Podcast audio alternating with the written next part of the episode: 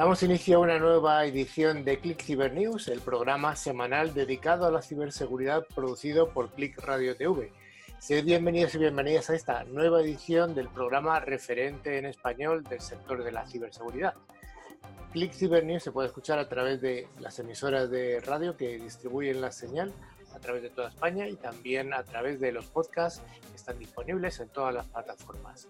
Damos un saludo, como siempre decimos, a la audiencia del sector educativo, animando a la gente a que siga estudiando porque aquí hay un trabajo, además, como solemos decir, un trabajo de, de bastante calidad.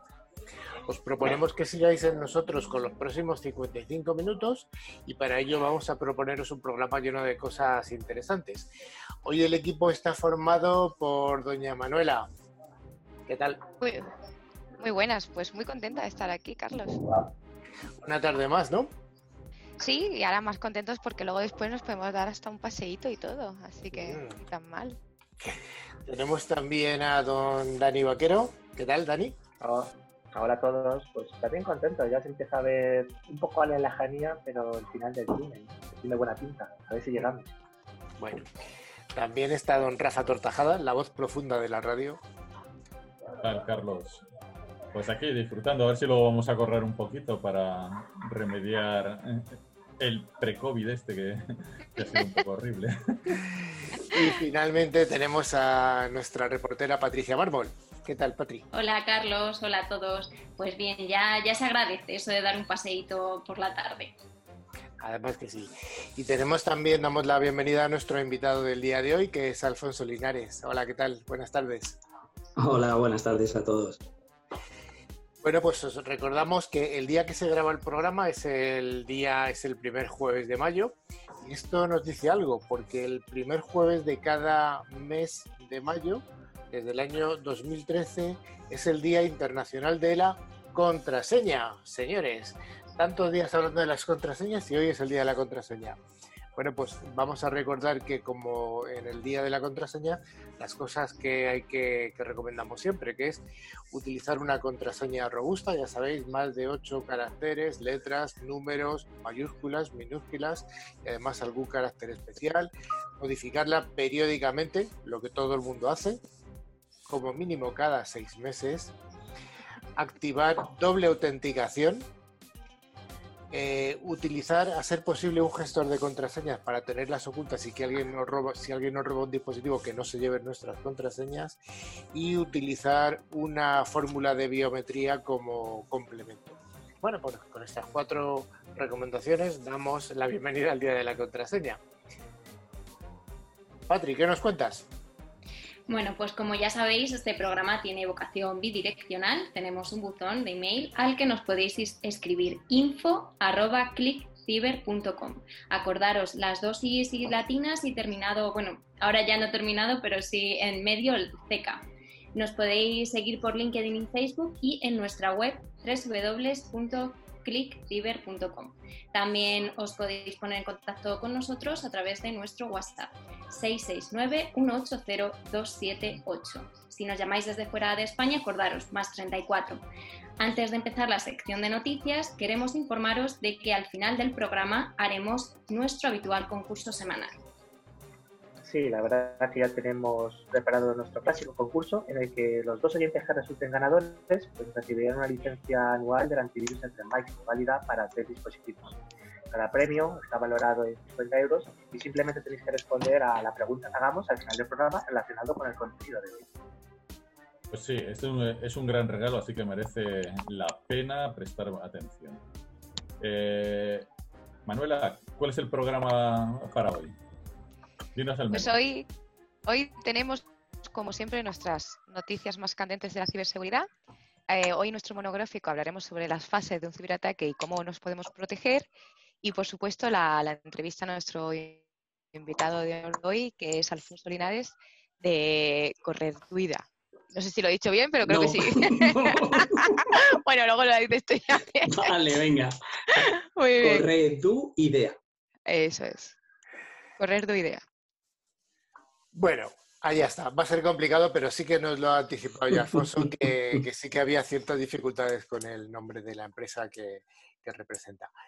Bueno, pues vamos a ir a ese primer bloque, el bloque de las noticias semanales de ciberseguridad.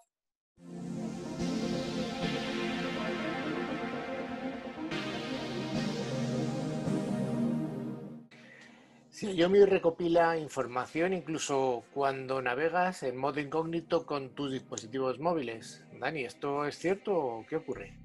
Sí, la verdad que hace algunos días saltó la noticia de que bueno, el fabricante Xiaomi pues recopilaba información incluso cuando tú especialmente no querías que te lo hiciera.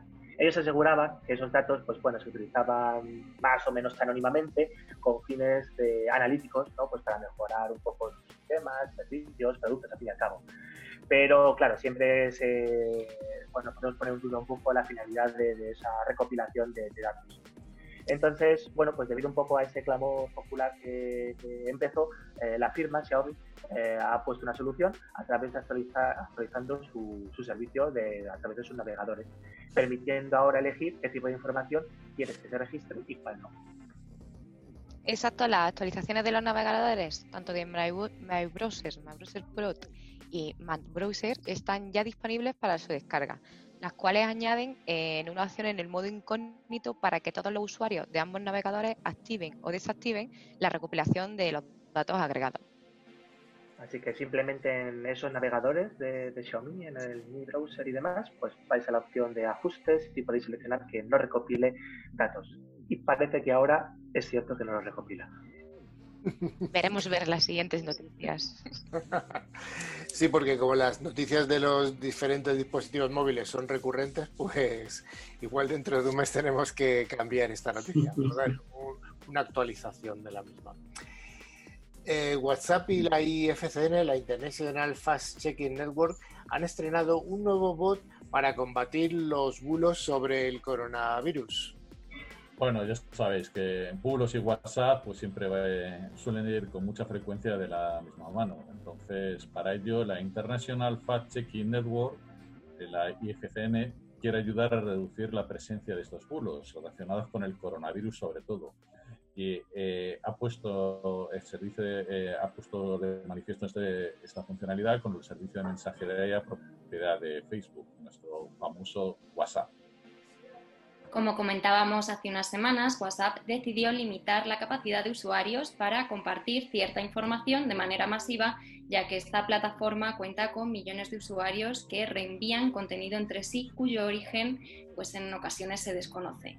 Ahora, para que los usuarios puedan contrastar la información que les llega acerca del coronavirus, la IFCN ha anunciado el lanzamiento de un chat automático. Este chat aglutinará datos de más de 80 asociaciones de fact-checking alrededor del mundo, lo que supone más de 4.000 bulos contrastados y actualizados a diarios relativos a, la enfermedad.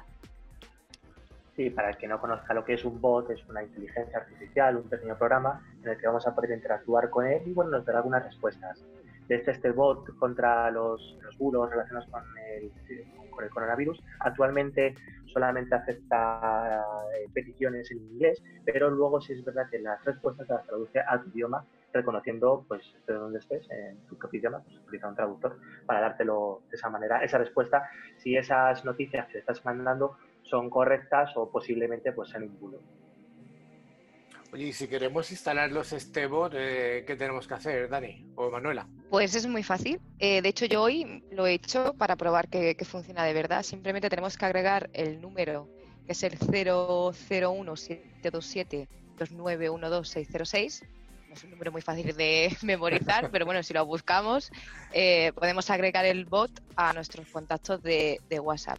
Y desde ahí ya tú puedes hablar, puedes decirle un simple hi o un simple hola, donde ya te despliega un menú con las distintas opciones que tú puedes ver sobre el tema de, los bulos del coronavirus. Entonces, en ese menú hay como varias opciones en las cuales tú puedes ir seleccionando.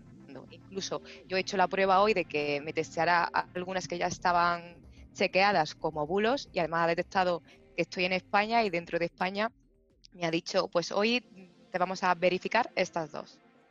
Así que funciona muy bien. Bueno, pues existen en España cuatro organizaciones que trabajan de, manera activa con la IFCN para nutrir de contenidos esta, esta plataforma. también los usuarios pueden realizar ah, alguna consulta, como ha dicho Manuela, de forma directa. Bueno, pues de, estas eh, organizaciones, dos pertenecen a agencias, AF Verificada y a, AFP Facua. Y, estas, y otros son dos organismos independientes, Neutral y Maldita. También, por supuesto, pues, se encuentran disponibles en Latinoamérica como Animal Político, Verificado, Chequeado o, Colombia Check. El nuevo servicio de Firefox eh, permite generar y destruir direcciones de correo electrónico con un simple clic. Sí, durante este fin de semana Mozilla presentó un nuevo servicio, Firefox Private Relay. Gracias a esta herramienta es posible crear un alias de correo electrónico con un sencillo clic. Eso significa que no tendremos que revelar nuestra verdadera dirección de correo electrónico cada vez que nos registremos en un nuevo servicio, evitando así un futuro spam o promociones o que esta dirección pueda acabar en otras bases de datos. Pues sí, la verdad que este, esta funcionalidad es bastante chula, ¿no? Lo hemos comentado algunas veces como crear alias de correo en sistemas como Gmail o algún otro sistema, pero bueno, ya el propio navegador lo tiene incorporado. Entonces, eh, actualmente no se puede probar si no es con invitación, porque está en lo que se conoce como una beta cerrada, solamente puedes acceder mediante invitación. Eh, pero bueno, si tenemos posibilidad de hacer esa petición, pues claro que sí lo podemos probar. De todas formas, a finales de este año probablemente lo liberen y podrá ser accesible a cualquier usuario que haga uso del navegador de Firefox. Exacto, las posibilidades de esta herramienta son múltiples y podremos utilizar esta cuenta de correo generada para que nos constantes personas a las que no queremos darle nuestro verdadero email o darle de alta en newsletters, por ejemplo? Eh, pues lo primero es eh, eh, tenemos que activar el servicio. Una vez que activado el servicio, será necesario instalar esta extensión para Firefox y así manejar los alias. Posteriormente, Firefox Private Relay se encargará de reenviar todos los emails del alias a tu verdadero inbox. O sea, importante. Si algún alias comienza a recibir emails que no quieres, permite desactivarlo o eliminar por completo. O sea, es una funcionalidad que yo veo, como decía Dani, súper importante y además que se va a manejar bastante. Sí, porque además este navegador es un navegador que está, que es uno de los más usados eh, junto con Chrome, o sea que bueno, es una recomendación interesante. Apple y Google están explicando cómo funcionan las alertas de su sistema de seguimiento de la enfermedad que a todo el mundo está afectando, el coronavirus. Apple y Google han mostrado cómo funcionará el sistema de seguimiento en el que notificarán a los usuarios un posible contacto con una persona infectada por coronavirus. Tras liberarse la primera versión beta para los desarrolladores de iOS 13.5, los usuarios pueden hacerse una idea del funcionamiento y de las opciones de configuración que estarán disponibles para iPhone. Claro, ahora mismo en iPhone, eh, bueno, el dispositivo iOS, pues simplemente yendo a ajustes, privacidad, salud, podremos encontrar una nueva opción, si ya lo tenemos actualizado, que se llamará registro de exposición COVID-19, que podremos activar o desactivar a volumen. Y eh, en caso de activarse, veremos un poco las aplicaciones que la utilizan para alertarnos pues, mediante esas notificaciones push, vibraciones, emails, SMS, ah, bueno, como sea. Eh, de que hemos estado en contacto con alguien más o menos relacionado pues, con, la, con la enfermedad y tanto Apple como Google pues, están poniendo a disposición de, todas las compañías, de todos los, países más bien, este sistema. Así que también va a depender de que los distintos gobiernos autoricen o no pues, el despliegue de esta nueva funcionalidad. Pues sí, cada aplicación oficial que use el sistema de notificaciones ofrecerá detalles de cuántas veces ha interactuado un teléfono con el de otro usuario durante la última llamada de 24 horas así como un total de todas las peticiones de chequeo que ha recibido en 14 días. Apple avisará qué app estarán activas y permitirá borrar ese registro de exposición. Claro, en, el caso de que los usuarios se hayan expuesto a un positivo, recibirán una, notificación con el siguiente mensaje. posible exposición al COVID-19. Alguien estuvo cerca de ti, eh, resultó positivo por COVID-19. Toca aquí para más información. Bueno, pues al abrirlos lo que nos va a dirigir es una pantalla con los datos del día y la información de que el diagnóstico del infectado ha sido confirmado. De igual modo, si tú eres el infectado, se notificará a otros con los que has estado en contacto que has dado positivo en COVID. Este, en este caso, se puede avisar a la app del organismo de salud que eres positivo y añadir la fecha en el que se te practicó la prueba. Esta información está protegida por IDs aleatorios. Claro, y bueno, pues si queremos desarrollar aplicaciones que utilicen este servicio, tanto de Google como de Apple, eh, bueno, ya publicaron la manera de interactuar con ellos vía API. Eh, para los que no lo sepan, pues digamos así, es una especie de lenguaje que nos permite interactuar, pedirle información a esta aplicación, a este servicio, y de acuerdo con esa información que nos dé, pues en nuestra propia aplicación podremos bueno, pues hacer algún tipo de acción. Ah, se, comunicó que desde el 28 del pasado abril pues empezó un poco a distribuir de, manera oficial este tipo de este servicio y bueno pues desde hace poquito, el 1 de mayo, pues ha sido cuando se ha compartido un poco la información oficial de estas APIs, de este método de interactuar con, con el nuevo servicio para bueno, integrar nuevas aplicaciones, para que los desarrolladores puedan, puedan hacerlo de manera cómoda. Este sistema será completamente opcional y no comprometerá la información de los usuarios. Los órganos protectores de la privacidad no, no han visto con buenos ojos esta tecnología. Por ello, ambas empresas acordaron dejaron de llamar sistema de seguimiento porque podría pues malinterpretarse el sistema de seguimiento, ¿no? De momento no existe una fecha para ver la primera app que lo utilice, ya que esto dependerá de las instituciones de, de salud.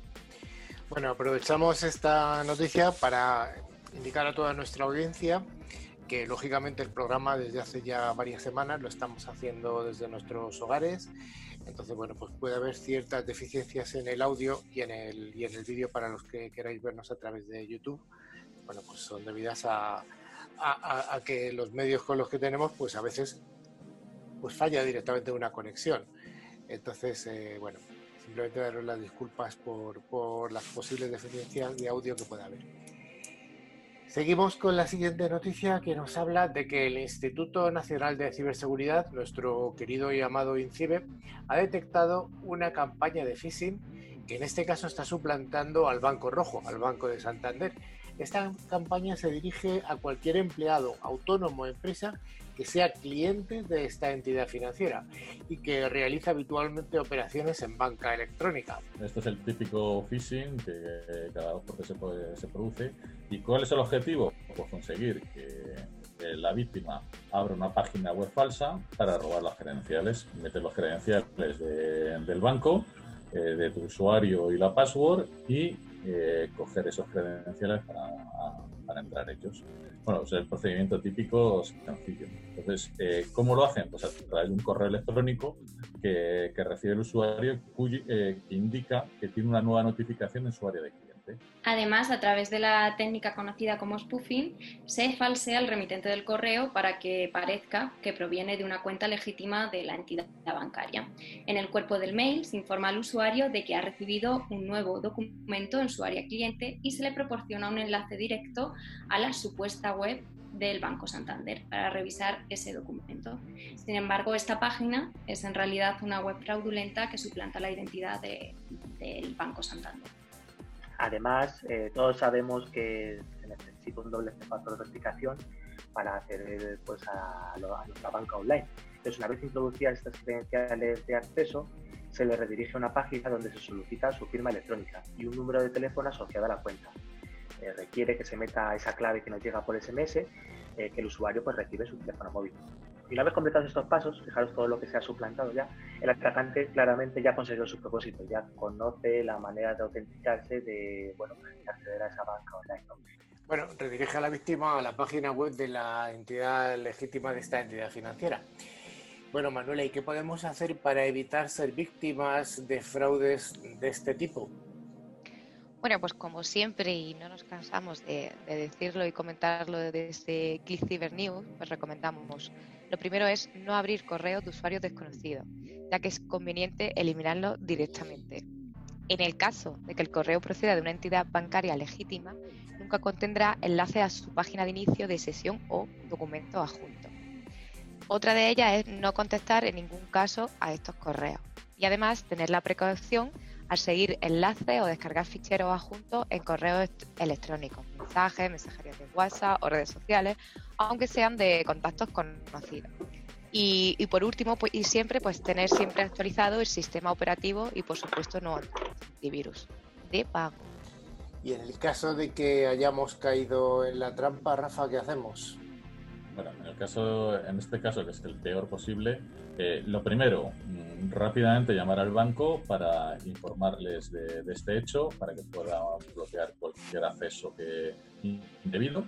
Eh, una vez hecho esto, cambiar la password no solamente del banco, sino que muchas veces reutilizamos las passwords en, en, otros, en otros accesos que tenemos de nuestra vida digital. En esos también cambiarlo, porque recordar que eh, los malos eh, no solamente tienen accesos a muchas bases de datos donde han podido robar eh, correos, direcciones de correos. Si la tuya aparece, van a intentar entrar con, con esta clave. Entonces, eso es lo, principal que tienes que hacer, nada más saberlo. Bueno, como no puede ser de otra manera, estamos rodeados de noticias del COVID y al igual que España es uno de los países más castigados del mundo en el tema del virus, pues también es uno de los seis países del mundo que ha sido más atacados por ciberdelincuentes durante esta pandemia de coronavirus. Pati. Sí, así es, Carlos. Solo en el mes de marzo las ciberamenazas se han multiplicado por cinco y esta tendencia continúa en el mes de abril, según un informe realizado por Bitdefender. Esto ha hecho que España se sitúe entre los seis países más afectados por ciberamenazas relacionadas con el COVID-19. Y es que es raro el día que no aparece una noticia relacionada con un intento de phishing como con el gancho del coronavirus. El pico de, ciberamenazas de este mes de marzo se dio los días 18 y 19, con 14.000 y 11.000 amenazas registradas respectivamente. Sí, pero no solo ha sido España. Realmente todos los países que se han visto afectados más por, por la pandemia del coronavirus también se han visto afectados por estos ciberincidentes y, se ve que hay un mismo patrón. De hecho, si nos fijamos en marzo, por ejemplo, España fue el cuarto país del mundo más atacado, solo por detrás de Estados Unidos, de Italia y Reino Unido. Vaya, justo los que más tenían esta pandemia. Y en el mes de abril, bueno, pues hemos descendido hasta el sexto puesto, eh, porque han subido pues tanto Sudáfrica como Canadá. Sí, en cuanto a sectores, los más afectados en, en marzo fueron el retail, el transporte e industria y por supuesto se registraron ataques dirigidos a organizaciones sanitarias. En abril los sectores más atacados fueron tanto la administración pública y entidades financieras. Y entre los ataques más comunes, pues los ciberdelincuentes suelen utilizar más la imagen de organizaciones como la OMS, la OTA o incluso eh, UNIFED para lanzar mensajes creíbles. pues, eh, y no solamente hemos tenido, sino que los próximos meses estas ciberamenazas eh, relacionadas con el COVID-19 se mantendrán tanto en el tiempo y en la cantidad de, ataques. Entonces, ¿qué es lo que se, prevé? Pues correos electrónicos de tipo spear phishing dirigidos a una persona concreta, enlaces fraudulentos y, por supuesto, un clásico, las aplicaciones maliciosas. Bueno, aunque los millennials eh, no saben lo que es una impresora, creo que lo han visto en alguna película, lo que es una impresora. De hecho, alguno ha visto Creo que en su casa hay algún libro, incluso y papeles. Pero bueno, fuera de bromas, eh, Sharp, que es un fabricante importante de impresoras, además de muchas otras cosas, eh, acaba de manifestar que las impresoras también son objetos de ciberataques, aunque solamente el 10% de los trabajadores es consciente de estos riesgos y amenazas que llevan estos equipos de impresión. Efectivamente, Carlos, tan solo el 10% de los trabajadores considera que los equipos de impresión pueden sufrir un, pueden ser un riesgo para la seguridad de las empresas y ser objeto de un ataque al mismo nivel que ocurre con otros dispositivos como los ordenadores. Además, según este estudio, el 62% de de los trabajadores con empresas que cuentan con menos de 49 empleados declara que no disponen de ninguna autenticación para usar estos equipos. Esta cifra baja 43% cuando se trata de empresas entre 151 y 250 empleados. Sí, además el estudio bueno, pues revela que el 40% más o menos de los encuestados declara que no ha recibido ciberentrenamiento ciberformación al respecto y más o menos el 55% o algo más de la mitad desconoce que los ciberdelincuentes pueden interceptar, pues, por ejemplo, un documento escaneado que podría tener información confidencial. Ese estudio, bueno, pues ha utilizado encuestas de más de 5.500 empleados de pequeñas y medianas empresas a nivel europeo, concluye que la mayoría de las compañías pues subestiman la importancia de contar con herramientas de seguridad eh, en estos equipos de impresiones, las impresoras, vaya, así como obviamente formar en esas buenas prácticas en cuanto a ciberseguridad a sus empleados. Pues sí, lo- los riesgos que conlleva no controlar el uso de, de estos dispositivos son, por ejemplo, pues la carga del malware o la fuga de datos confidenciales de los documentos abandonados por un descuido en la bandeja de salida. Entonces, para evitar estos casos es necesaria la formación de los trabajadores, así como implementar una estrategia integral de seguridad que tenga en cuenta pues, la red corporativa a la que se conectan todos estos equipos. Entonces, las actividades relacionadas con la salida de documentos como impresión, digitalización y envío por fax y correo electrónico y la gestión de los archivos electrónicos y en papel. Y por último, el cumplimiento, siempre que lo estamos nombrando, de la GDPR, la Ley de Protección de Datos. Sí, y además de esto, bueno, para el tema de, documentos impresos en papel, que se sigue haciendo de vez en cuando, eh, sí que hay algunos tipos de herramientas que, que son capaces de, de identificar al menos quién ha realizado esa impresión. Hay algunas aplicaciones que crean una marca de agua que está oculta, que no se ve necesariamente, y bueno, pues al menos sirve para hacer una trazabilidad de, de cómo ha sido exfiltrado cierto documento. Pues hasta aquí las noticias, compañeros. ¿Alguna noticia que queráis destacar además de esto? Además de que estamos todos en casa muy contentos y felices, o que ya podemos correr, Rafa puede correr. Nada, nada, parece que la gente no, no está muy contenta, ¿eh, Carla? No. No, no, Fijaros que esta semana es la semana de la fuerza de Star Wars, ¿no? ¿No habéis celebrado ese May the Fourth? ¿Cómo, cómo? Que es la semana de la fuerza. Sí, pero veo que si preguntas no tiene No, no, no lo sabía, no lo sabía. Dani, aquí en Eh, este foro se sabe un- que es el día de la contraseña, es lo que se sabe. Dani, por mucho que me concentre, la- tengo que levantarme por la cerveza. La cerveza no viene a mí, así que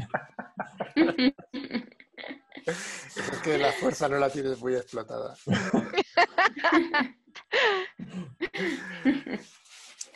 Bueno, vamos al monográfico. Hoy en Click Ciber vamos a dedicar el monográfico a, los, a las fases diferentes que tiene ahí, podemos encontrarnos en un ciberataque. Cuando una empresa es impactada por un ciberataque, además de ocasionar pérdidas de datos sensibles, daños en activos físicos de la compañía, deterioro en la calidad de los productos y la suspensión de sus operaciones, también se puede generar un efecto negativo en la reputación de la marca o en la confianza del mercado. Manuela, ¿cómo podemos detectar una vulnerabilidad que está descubierta? O al descubierto, mejor dicho. Sí, sí, pues la realidad es muy contundente. Resulta imposible estar completamente a salvo de los ataques, sobre todo lo- los que son llevados de, de- a cabo ¿no? de forma dirigida a través de el ransomware, el, la- el famosísimo ransomware, ¿no? Los cibercriminales, además, están cada vez mejor preparados y lo cierto es que la capacidad de actuación eh, que tiene un cliente va muy por detrás de estos ataques. Entonces, es cierto que cada vez las empresas pues, son más conscientes de- del peligro que corren y, esto hace necesario para que los negocios estén preparados para reaccionar ante uno de estos ataques.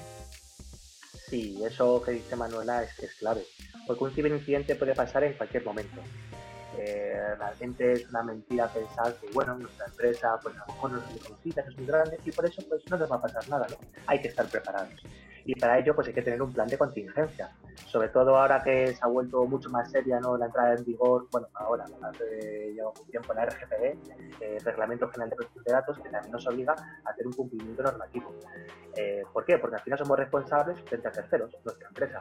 Esto quiere decir que los usuarios afectados pues, pues, nos pueden reclamar daños y perjuicios a nuestra compañía que ha sido vulnerada. Es decir, no solamente vamos a tener el problema del ciberincidente, sino que además esos eh, usuarios, esas personas cuyos datos han sido exfiltrados, por ejemplo, también pueden reclamarnos a nosotros daños y perjuicios. Entonces, todas las empresas, incluidas las pymes, las grandes, las medianas, todas, deben de tener, eh, contar con un plan de actuación que contemple qué hacer en caso de un ciberincidente.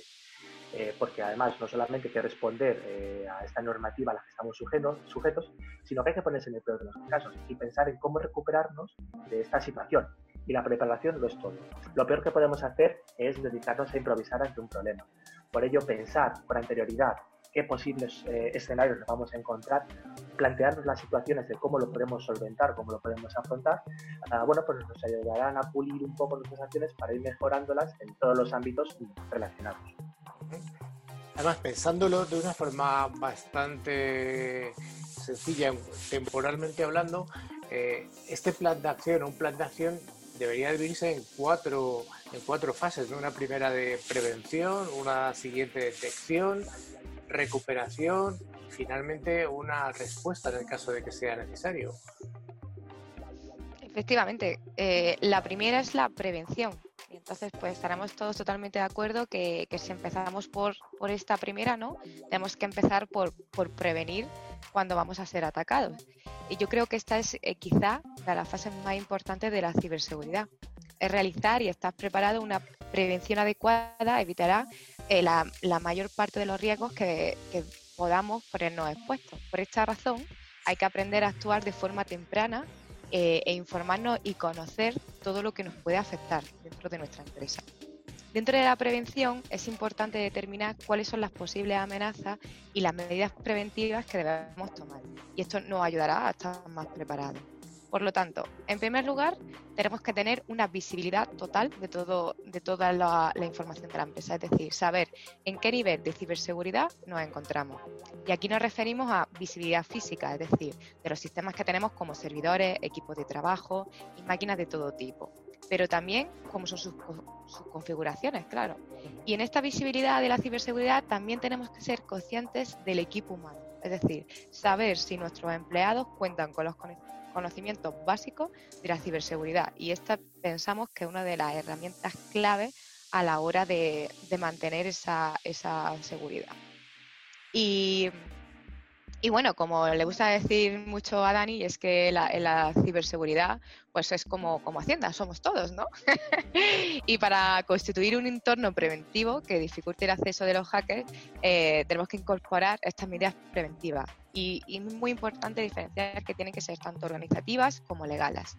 Dentro de las medidas preventivas organizativas, pues podemos destacar como definir una política de seguridad y de procedimientos para los ciclos de vida de los datos establecer, por ejemplo, un sistema de clasificación de la información, definir los diferentes roles y niveles de acceso a esta información y establecer, por supuesto, sistemas de control de acceso, tanto físico, en instalaciones informáticas, ordenadores, tanto como en sistemas de comunicación.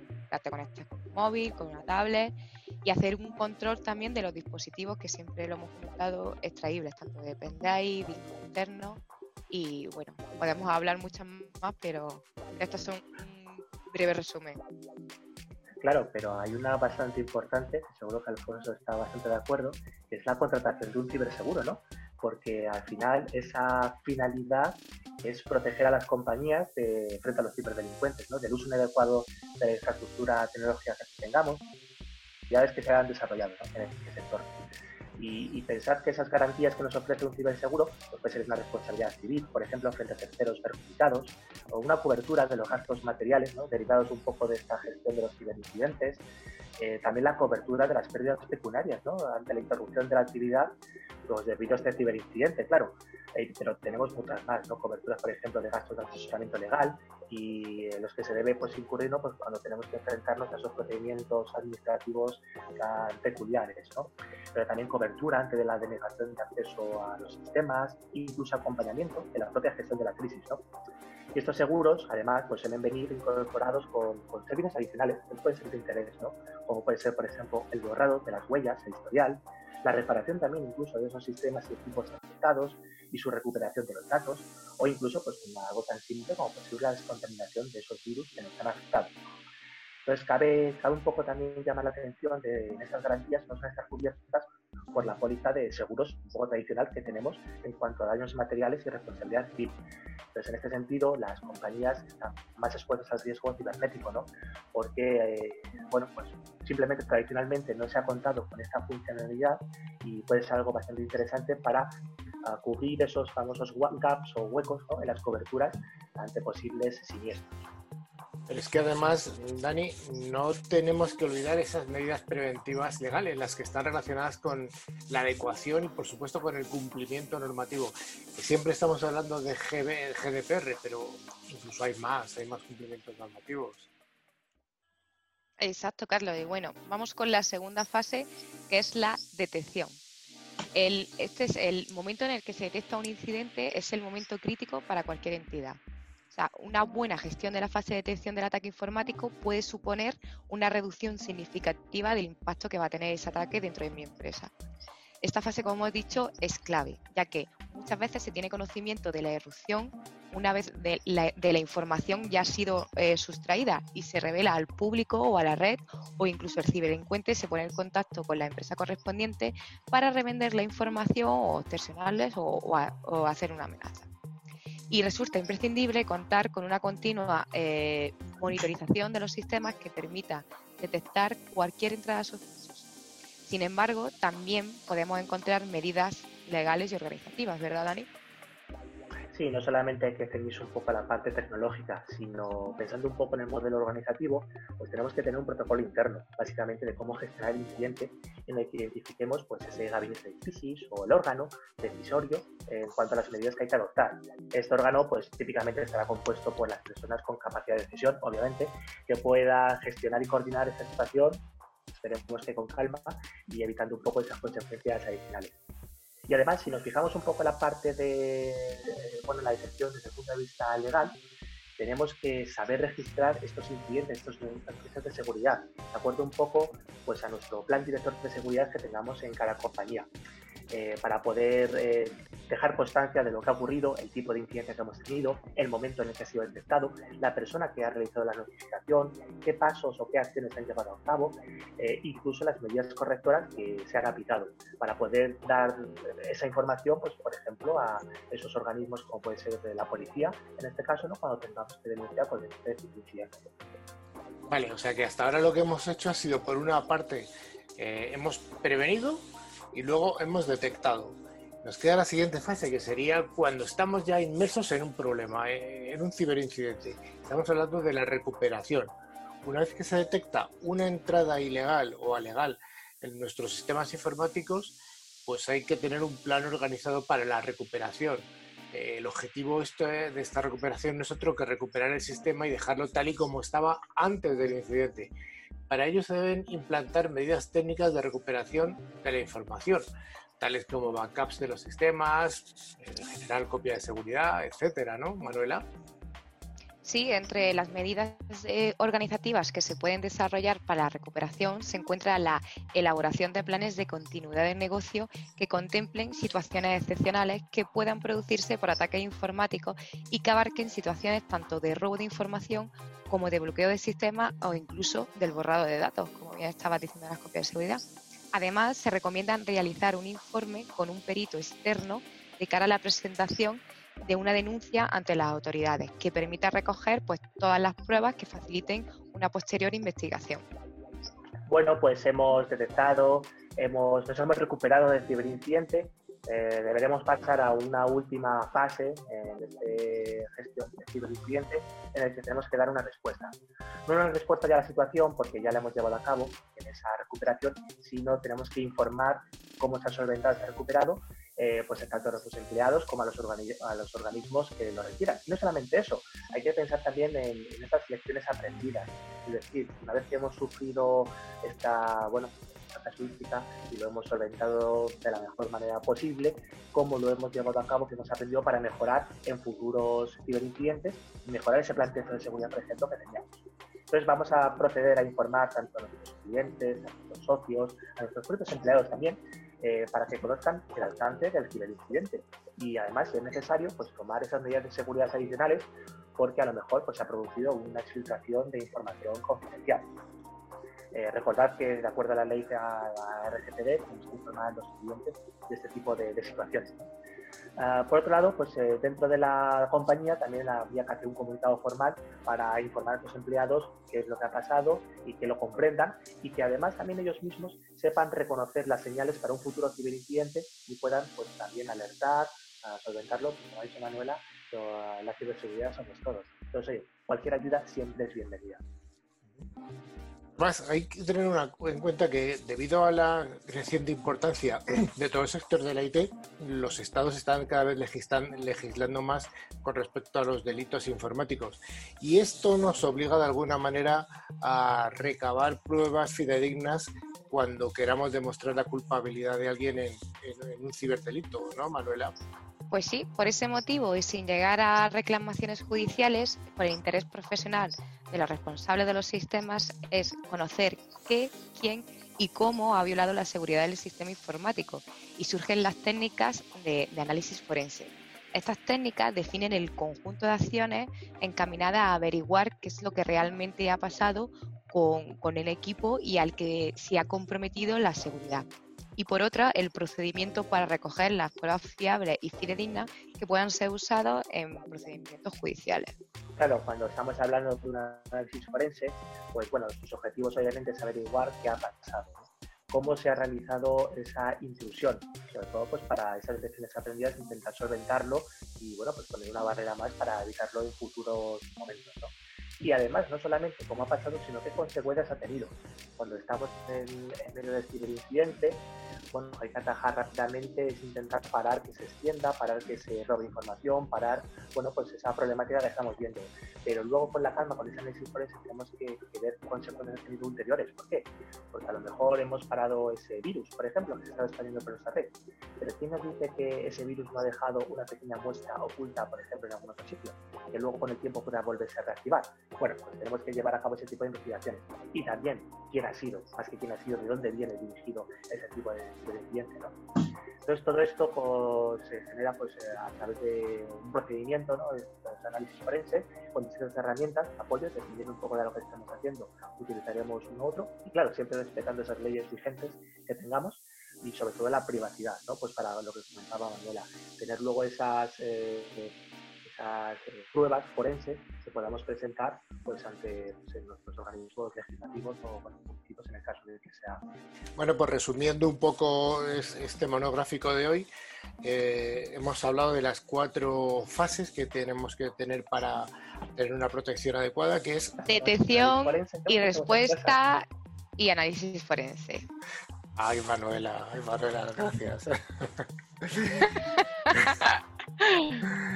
bueno, nada, nada. nada, Así sí, son los ciberataques. No sabes Esto por dónde es- te van a atacar.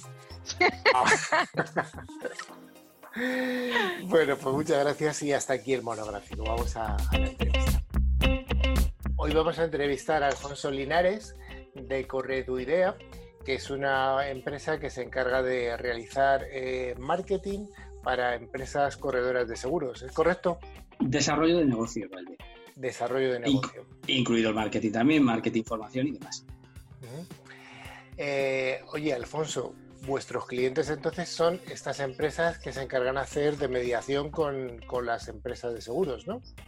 Nuestro cliente generalmente suele ser la compañía, la propia compañía de seguros y los vendedores, por llamarlo de alguna forma para que lo entendáis mejor, los vendedores de seguros, los corredores, los agentes, lo que llamamos en el sector los mediadores. Perfecto. Se ve que nosotros no somos del sector porque seguro que estamos haciendo preguntas que, que- que- que no son pertinentes. Pero bueno, eh, tú estás aquí por el tema de los ciberriesgos o ciberseguros, mejor dicho, ¿no? Entonces, ¿cómo alguien de seguros como eres tú, eres una persona de este mundillo, se mete en el mundo de la ciberseguridad?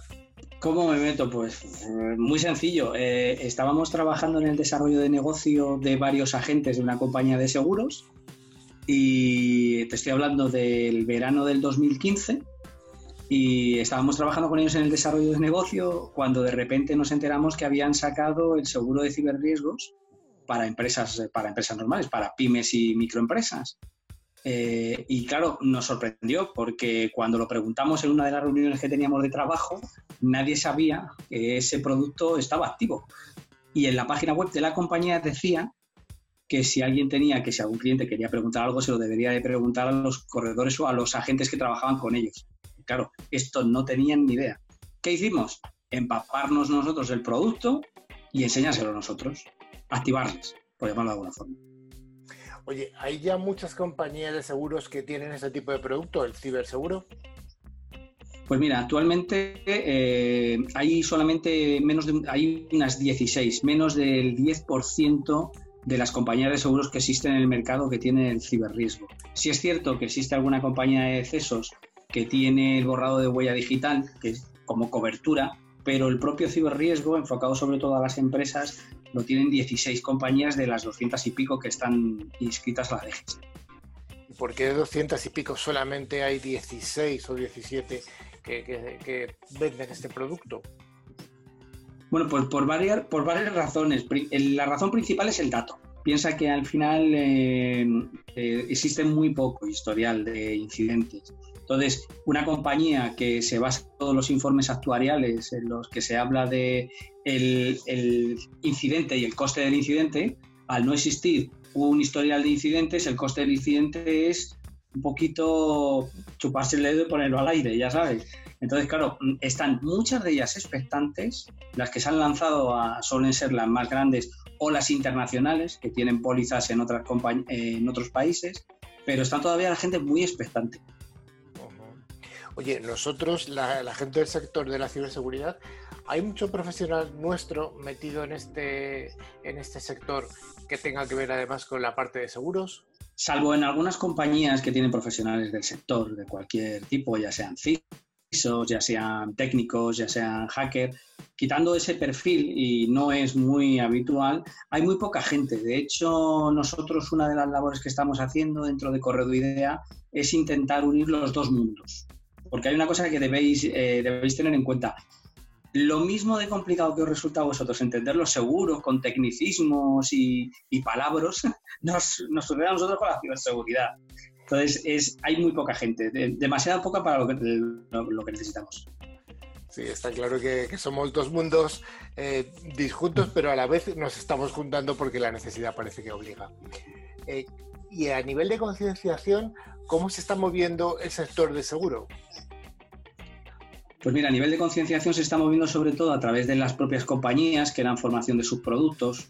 Eh, algunas incluso van un poquito más allá y dan, dan formación en, conceptos básicos de ciberseguridad. Nosotros, por ejemplo, trabajamos muy a menudo con algunas compañías hablando de sus productos. Ellos suelen hablar de los productos, nosotros hablamos de algunos conceptos básicos o incluso de la propia comercialización, que tampoco es tan sencilla. Entonces, el planteamiento lo que hacemos es generalmente jornadas donde mezclamos lo que es el propio producto del seguro junto con algún profesional, alguna empresa de ciberseguridad, algún técnico que nos pueda hablar un poquito de, connotaciones de ciberseguridad. Ten en cuenta que existe un problema dentro del sector y es que al no conocer el producto es muy difícil darle una salida comercial dices que los propios vendedores de los seguros les resulta complicado utilizar un lenguaje de ciberseguridad. Replicar el, mensaje de un, hacker o de un profesional de la ciberseguridad no es fácil, ya te lo digo yo. Pero, pero además de ello, eh, tienes que plantearte que la mayoría de la gente tiene una serie de, de conceptos del seguro muy concretos de hace muchísimos años. La gente sigue funcionando con el seguro del coche, el del hogar, el de la RC, el de DNO, que son diferentes, o de directivos. Pero este de la ciberseguridad ha llegado, o sea, como te decía antes, hace cinco años salió la primera compañía de seguros y hasta hace dos no han empezado a salir el resto. Date cuenta de lo que te estoy hablando. Ha habido un proceso, ha habido un momento de tierra de nadie ahí que no se ha hecho nada que se ha ido haciendo cosas, pues lo que te digo, nosotros con los colegios de mediadores o con las compañías de formación y demás, pero lo que son los propios mediadores, hay muy poquitos especialistas o expertos en vender ese tipo de producto, posiblemente un porcentaje muy, muy bajo, a lo mejor de un 2 o un 3. ¿Hay algún tipo de mm, apoyo institucional desde desde la administración para este tipo de, de ciberseguros? A ver, eh, técnicamente en el aporte económico, en el aporte del valor del plan reactivo como tal, no, pero sí en el tema de la concienciación o de la información. Por ejemplo, INCIBE, eh, el Instituto Nacional de Ciberseguridad que habéis comentado anteriormente, eh, siempre que les pedimos ayuda para que vengan a darnos alguna jornada de, ciberseguridad o de conocimiento, la verdad es que nos ayudan muchísimo. Siempre, ya sabes que están muy liados, pero siempre que contamos con ellos, la verdad es que están siempre dispuestos. Y luego los propios colegios de mediadores de seguros, que son instituciones, ¿vale? Como tal, del sector, también están muy, muy, muy metidas en el tema de intentar formar o de concienciar o evangelizar, como lo llamáis vosotros, sobre ciberseguridad al sector. Ya. ¿Y tú crees que este, este tipo de productos de ciberseguros tiene recorrido realmente? Pues te voy a decir la verdad, no solamente te creo que tiene recorrido, sino que te puedo garantizar, por lo que se va moviendo el sector, que va a ser uno de los, uno de los más importantes. Porque este es un producto que, aunque lo hemos medido ahora mismo con una, póliza de ciberseguros, de ciberriesgos, que se está vendiendo actualmente a las empresas, esto va a acabar estando en todos los tipos de seguros. En el seguro del coche cada vez son más autónomos, con lo cual son hackeables. Seguro de hogar cada vez más domóticas eh, son las casas, con lo cual también hackeable. El tema de salud, hay mucha conversación online con, médicos o incluso eh, toma de datos a través de pulseras digitales. Eso es hackeable. Eso implica que un seguro de coche, un seguro de hogar, un seguro de salud va a tener implícito una cobertura de ciberseguridad, con lo cual imagínate lo que, lo que el recorrido que tiene, brutal. Oye, tanto las eh, empresas como los usuarios individuales, ¿crees que son conscientes de estos ciberriesgos a los que están expuestos? Como norma general, no. Como norma general, yo creo que alguna vez lo he hablado y esto es desgraciadamente como una enfermedad grave. Siempre le pasa al de enfrente. A ti no te pasa, ¿no? Entonces, la mayoría de la gente mm, es muy reacia porque aunque ya hemos pasado ese perfil en el cual la gente cuando hablabas de ciberseguridad creía que hablabas de ciencia ficción o de cine, eso ya no está un poquito más relajado. La realidad es que las empresas y los particulares todavía no tienen una concepción clara de que están muy, muy, muy expuestos a los ciberdelincuentes. Oye, con la nueva realidad que nos ha venido impuesta por el COVID del teletrabajo, ¿tú crees que esto influye también en la contratación de estos ciberseguros? Indudablemente. Ten en cuenta siempre que la mayoría de las compañías de seguros ya tenían una serie de conceptualidades a la hora de trabajar digitalmente en, eh, en diferentes sitios, en diferentes lugares, con los cuales no tenían, no tenían un perímetro muy definido, ¿no? por llamarlo de alguna forma. Pero sí es cierto que los mediadores de seguros que tenían su, su oficina donde trabajaban estaban habituados a no trabajar fuera de ella, con lo cual bastionar era muy sencillo, cuatro paredes y para adelante, pero aún así no lo tenían en cuenta. Ahora que nos vamos a casa a trabajar, pues imagínate, si han subido los incidentes, en nuestro caso también han subido. ¿Qué implica esto? que el propio sector en los últimos dos meses se ha ido concienciando todavía un poquito más del riesgo que tiene, pero además el cliente final también lo está haciendo, porque de hecho lo hablamos el otro día eh, en una reunión con INCIBE.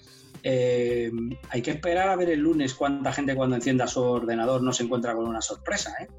Oye, Alfonso, pues hasta aquí yo creo que ha sido una conversación más que interesante, un sector que no conocemos, pero que sí que indudablemente está, está teniendo un impacto importante en la ciberseguridad en el sector de seguros y al revés, el de seguros en la ciberseguridad. Pues te invitaremos más adelante porque me parece súper interesante lo que ha venido a contarnos. Muchas gracias, Alfonso. Muchas gracias a vosotros.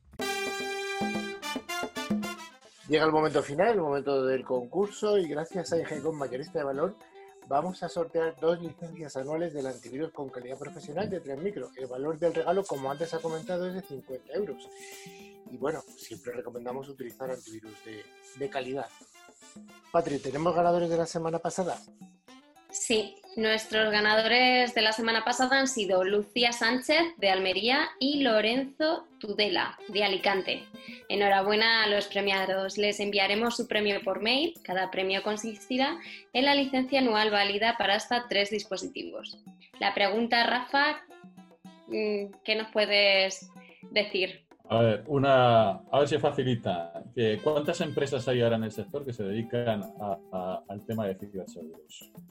Pues si conocéis la respuesta a la pregunta de Rafa, solamente tenéis que enviar un mail a nuestro correo eh, info.clickciber.com indicando el nombre, la dirección y el teléfono y contestando a la pregunta de Rafa. Así que mucha suerte a todos. En todas las respuestas correctas sortearemos eh, dos ganadores y la semana que viene, en el próximo programa, os diremos quiénes son.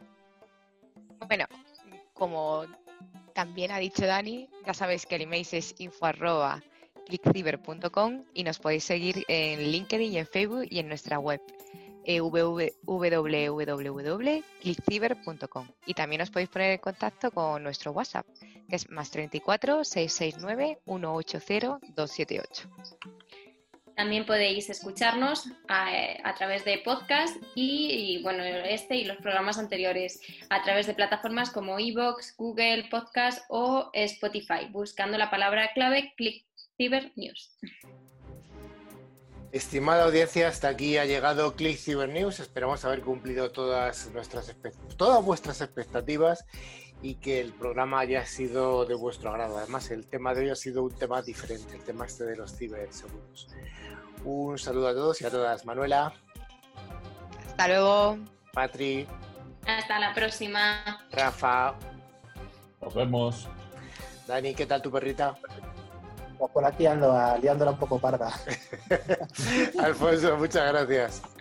A vosotros, muchas gracias. Un abrazo a todos y a todos hasta la siguiente semana. Adiós.